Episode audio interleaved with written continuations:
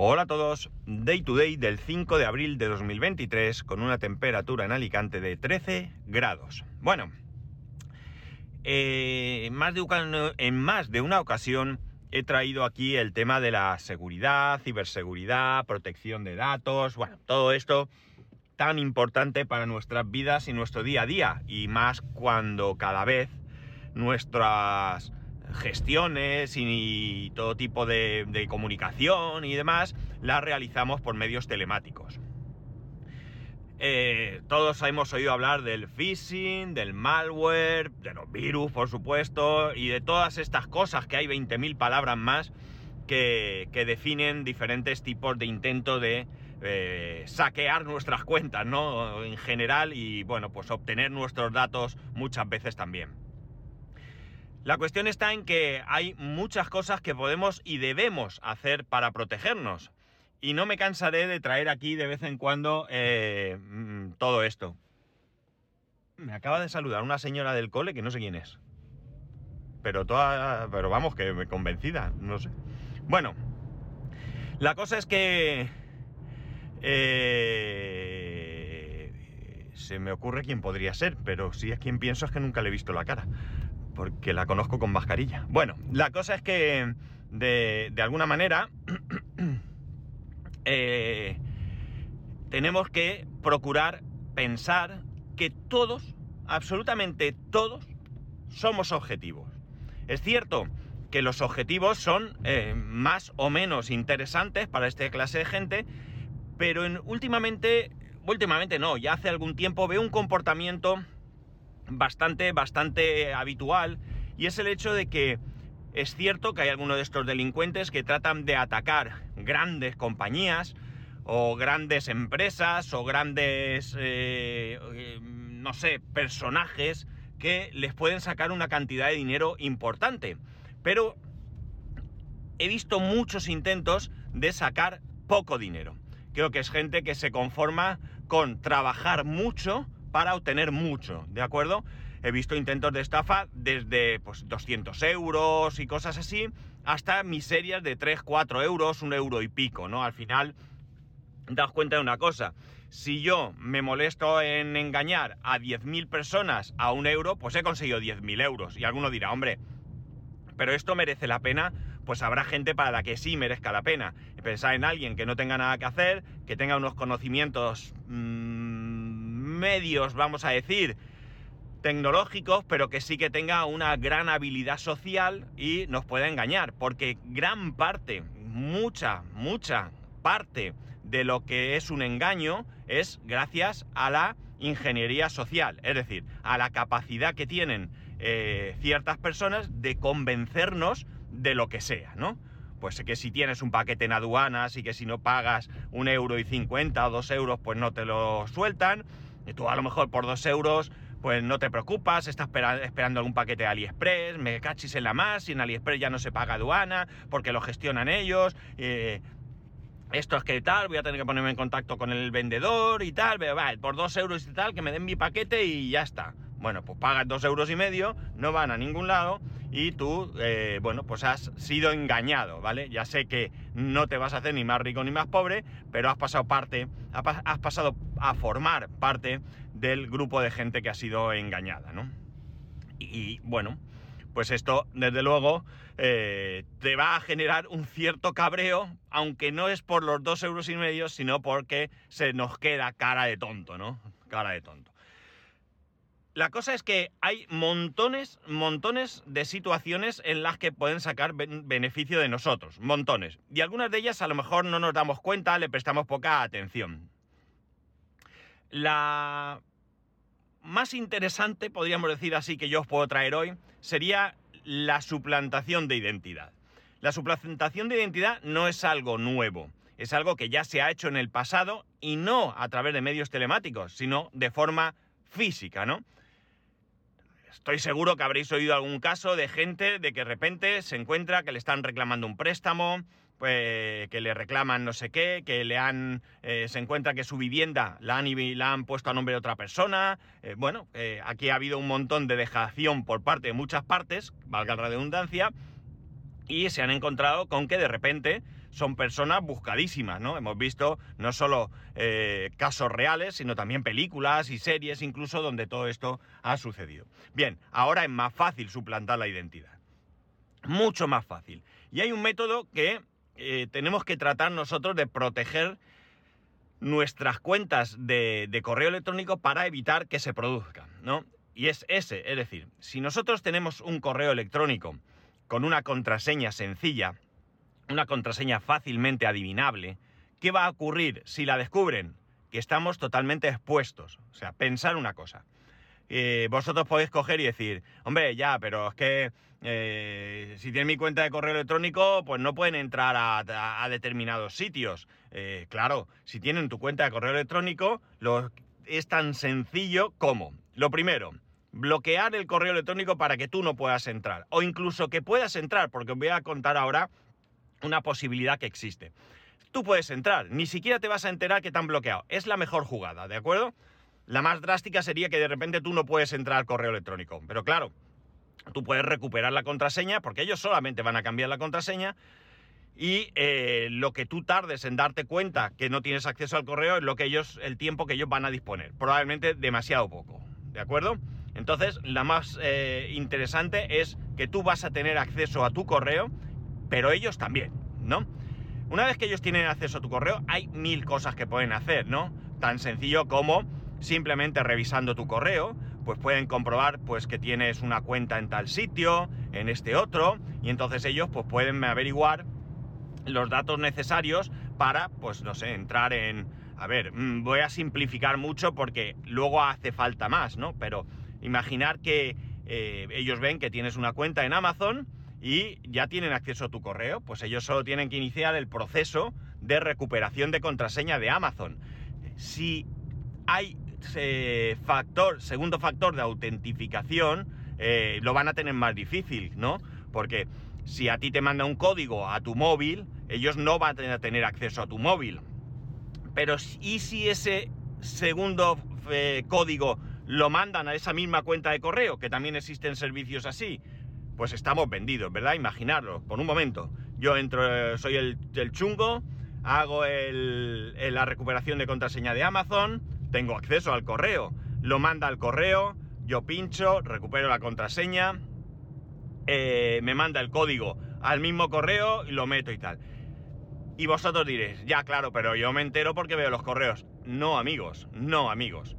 ¿Por qué? Porque ellos ya se encargan de hacer ciertas cosas en determinados momentos en los que tú probablemente no estés tan pendiente. Por ejemplo, en España podrían hacerlo a partir de 10, 11, 12 de la noche, que probablemente ya no estamos pendientes del correo porque estamos ya en irnos a dormir. Entonces, no, no te das cuenta. Ellos te suplantan y amigos, ya está.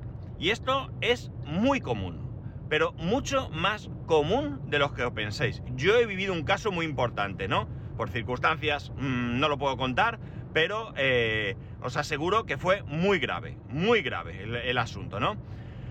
El caso es que debemos ser conscientes de que tenemos que poner todos aquellos medios a nuestro alcance para proteger cualquier cosa, la chorrada más grande que se nos ocurra. No quitemos importancia. Ah, estoy en un foro de no sé qué y qué más da. Bueno, pues que a lo mejor en ese foro has puesto eh, el usuario es tu cuenta de correo electrónico y resulta que la contraseña que utilizas, pues ay amigo, es que si pongo la misma en todos lados, ¿no? No es, no es sencilla, no es 1, 2, 3, 4, 5, 6, 7, 8, no es mi fecha de nacimiento, la de mi hijo, pero tampoco es muy complicada, ¿no? Por tanto, una vez que estén ahí, pues eh, ya tienen datos tuyos. Entonces, ¿qué hay que hacer? ¿Qué hay que hacer? Pues lo primero, utilizar siempre contraseñas eh, complejas, ¿de acuerdo? Esto es lo que más nos va a molestar. Tratar de no repetir esas contraseñas. Tratar de que cada lugar, da igual lo que sea, tenga una contraseña total y absolutamente diferente. Porque al final nos acomodamos. Yo tengo en mi cuenta de correo eh, Pepito3 como contraseña, que es la leche de segura, pero cuando tengo que hacer 33 contraseñas diferentes sitios, pepito 3, che, no va a pasar nada. Y esto es lo más habitual que me encuentro en el día a día. Vale, por supuesto, mm, no tiene nada que ver con telemático, esto es presencial, pero no anotar las contraseñas en una libreta, por Dios, por Dios. y mucho menos una libreta que lleváis para arriba y para abajo, ¿no? Porque ya esto es la locura. He visto libretas que, es el one password físico, o sea, algo increíble, ¿no? Algo increíble. No hacer esto, ¿de acuerdo? Podéis utilizar un gestor de contraseñas, sí, lo podéis utilizar, pero tener cuidado con qué gestor de contraseñas utilizáis, ¿no? Eh, hemos asistido en algún momento a noticias de que LastPass, creo que ha sido, ha sido hackeado en algún momento. No están exentos. Por tanto, debemos de tener un gestor de contraseñas que sea lo suficientemente seguro como para que eh, no arriesgarnos a, esto, ¿no? Debemos eh, cambiar las contraseñas periódicamente. ¿Cada cuánto? lo que queramos, no sé, eh, tres meses, seis meses, ahí ya, ya sabes, no la cambies todos los días porque sí, va a ser muy seguro, pero tu vida va a ser una amargura, ¿no? Así que tampoco es eso, hay que ir tal. Estar atentos a todo aquello que noticias que pueda haber en el que digan, pues eso, han hackeado las PAS, han entrado en el ministerio no sé qué y, cosas así. En, los ministerios y en las administraciones públicas, eh, los hackers entran, entran igual que en todos lados, no están exentos.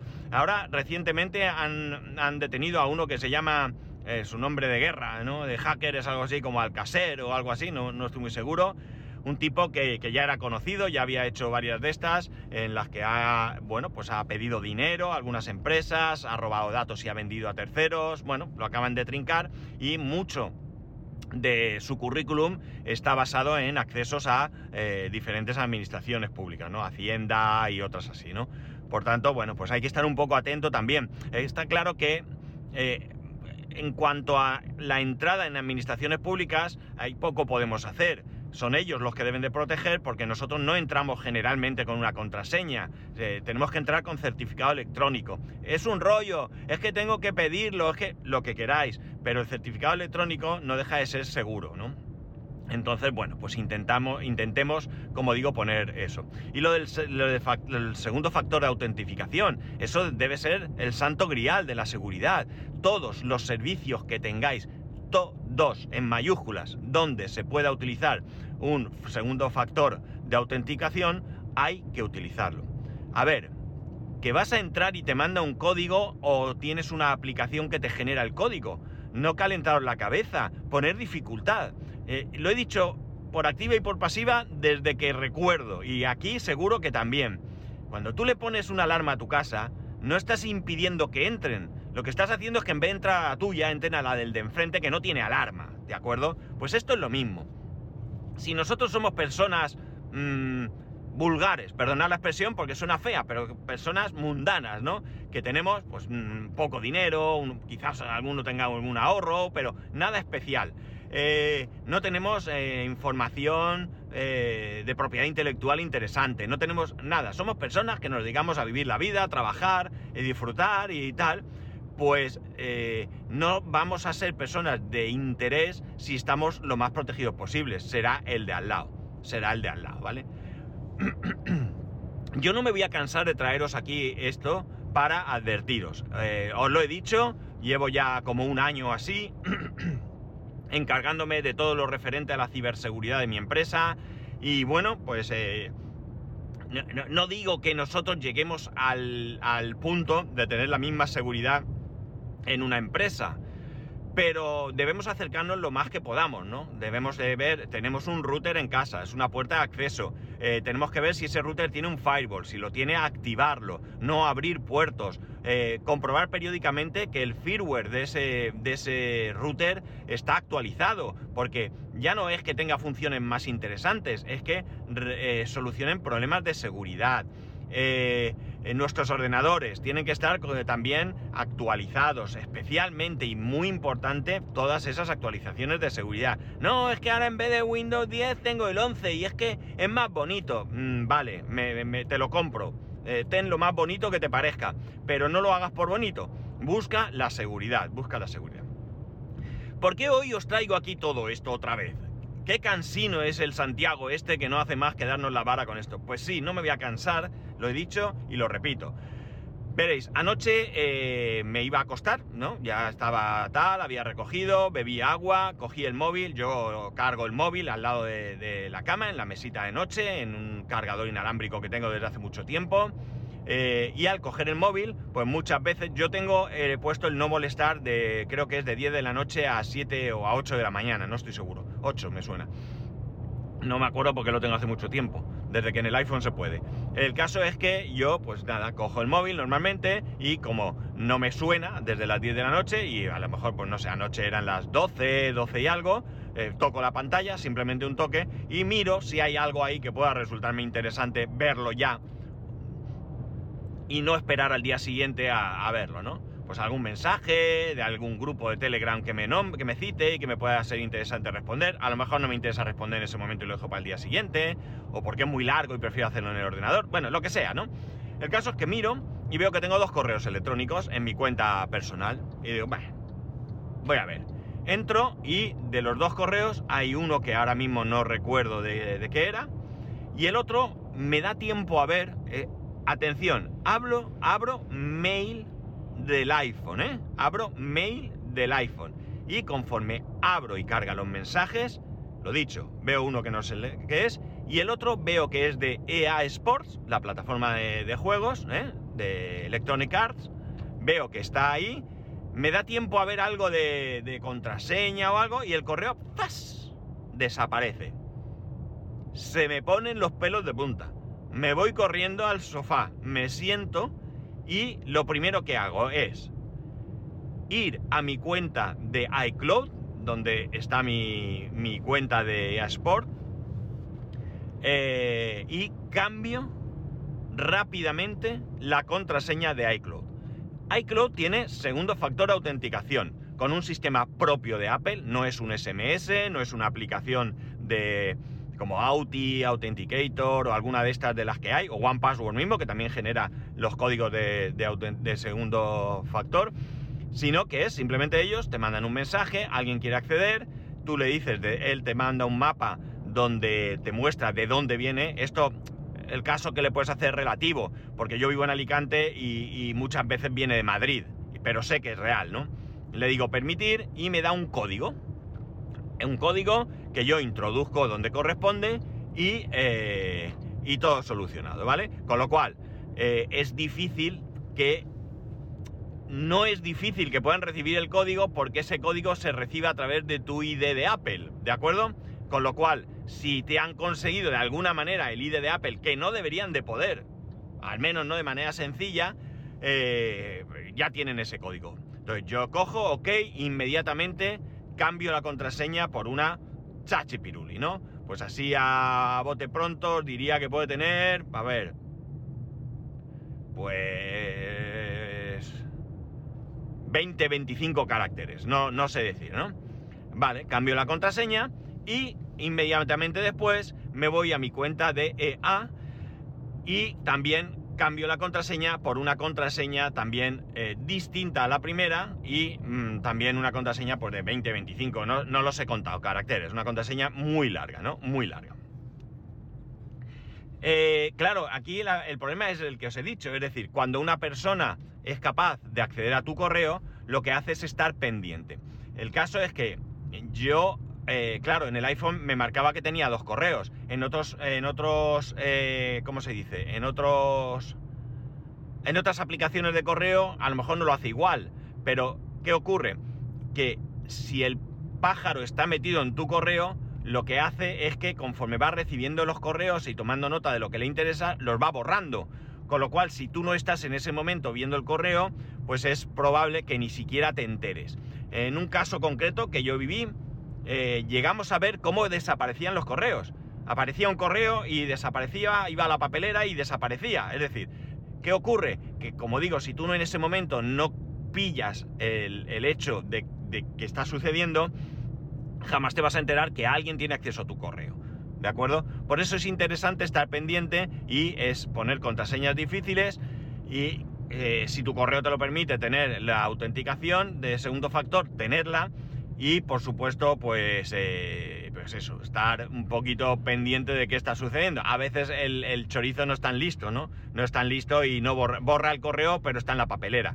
Revisar de vez en cuando la papelera, no pasa nada. No, no, no, no va la vida, no vais a perder mucho tiempo de vuestra vida, pero vais a garantizaros un poco más de, seguridad.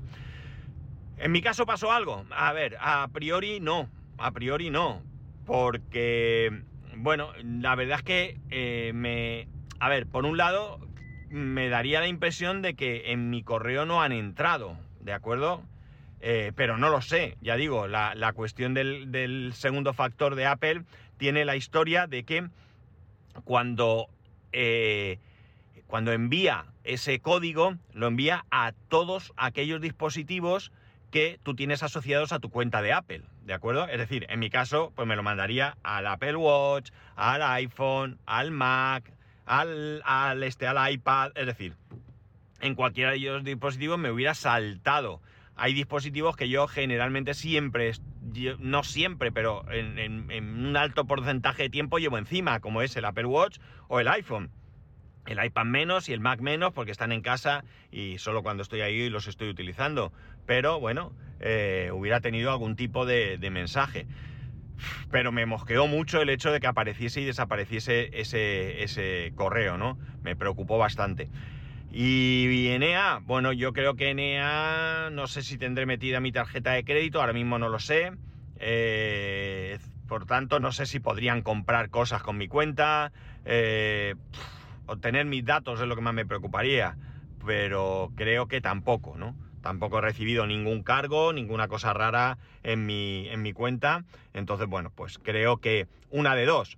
O todo esto ha sido un malentendido, algo raro que ha pasado y me, he anticipado o simplemente eh, no, era raro, pero también me he anticipado, ¿no? Y he tenido la fortuna de, llegar en el momento. En cualquier caso, bueno, pues eh, es una advertencia de que tengo que seguir revisando mi, mi seguridad personal. Mi seguridad personal, porque por supuesto la seguridad de mi empresa ya me encargo todos los días de estar comprobando ciertas, ciertas cosas, ¿no? Y esto pues es importante, eh, es importante de hacer, ¿no? Es importante.